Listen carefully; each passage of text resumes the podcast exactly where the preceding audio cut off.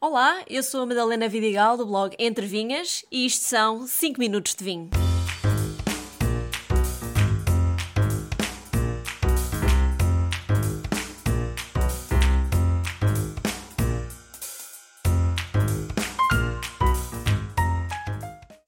Como assim vinhos vegan? Há vinhos não vegan? Ah, sim, e é disso que eu vou falar hoje. Para o episódio de hoje, trouxe o vinho Vadio, da Bairrada, 100% casta baga. Eu abri a colheita de 2017, mas a baga é uma casta que até aguentava muitos mais anos em garrafa.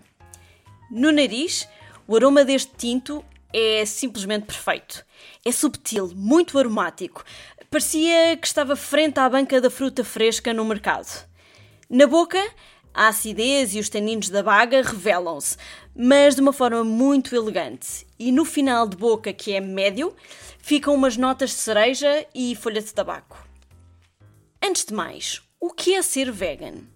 No geral, ser vegan é não consumir nada de origem animal. E isso aplica-se não só a produtos alimentares, como também a roupa, mobiliário, cosméticos, etc. Então, e porquê que os vinhos não são todos vegan? Pois, eu também descobri isso há relativamente pouco tempo e fiquei muito surpreendida. Então achei que estava na altura de vir aqui partilhar isso convosco. Começando pelo princípio, o vinho é o resultado da fermentação do sumo de uva ou mosto. Depois da fermentação terminar, o vinho está carregado de partículas em suspensão, uma sequência natural da fermentação. Portanto, para limpar o vinho, de forma a que este fique translúcido e não turvo, o enólogo utiliza produtos enológicos, muitos deles feitos à base de proteínas animais. É o caso da albumina, muito presente na clara do ovo, a caseína, uma proteína do leite, ou até gelatinas de peixe. A esta família de produtos enológicos chamamos colas. Até há bem pouco tempo, a grande parte das proteínas desenvolvidas para enologia eram de origem animal e as proteínas de origem vegetal existentes não eram de boa qualidade.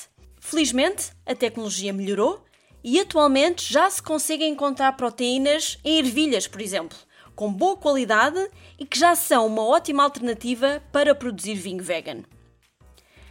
As razões para se produzir vinho vegan não se limitam apenas a filosofias de vida já que realmente existe muita gente alérgica às proteínas animais usadas para clarificar o vinho e que agora têm alternativas que não lhes fazem mal à saúde.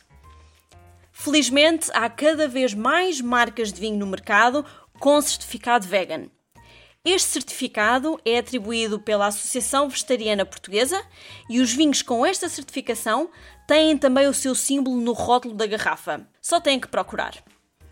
E por falar em certificação, um vinho vegan não tem de ter certificação biológica. São, na verdade, certificações independentes e diferentes, e uma não obriga a outra. Portanto, não assumam que, ao consumir um vinho vegan, estão a comprar um produto de agricultura biológica. Se já provaram um vinho vegan, com certeza perceberam que não há qualquer diferença em termos de sabor comparando aos vinhos não vegan. Eu pessoalmente já provei bastantes e garanto que não há nada a temer. Bebam à confiança. Ficaram dúvidas? Já sabem que podem colocar, sejam questões sobre vinhos vegan ou outras questões sobre vinho, nos comentários deste podcast ou no meu Instagram Entre Vinhas. Um brinde a todos e até ao próximo episódio.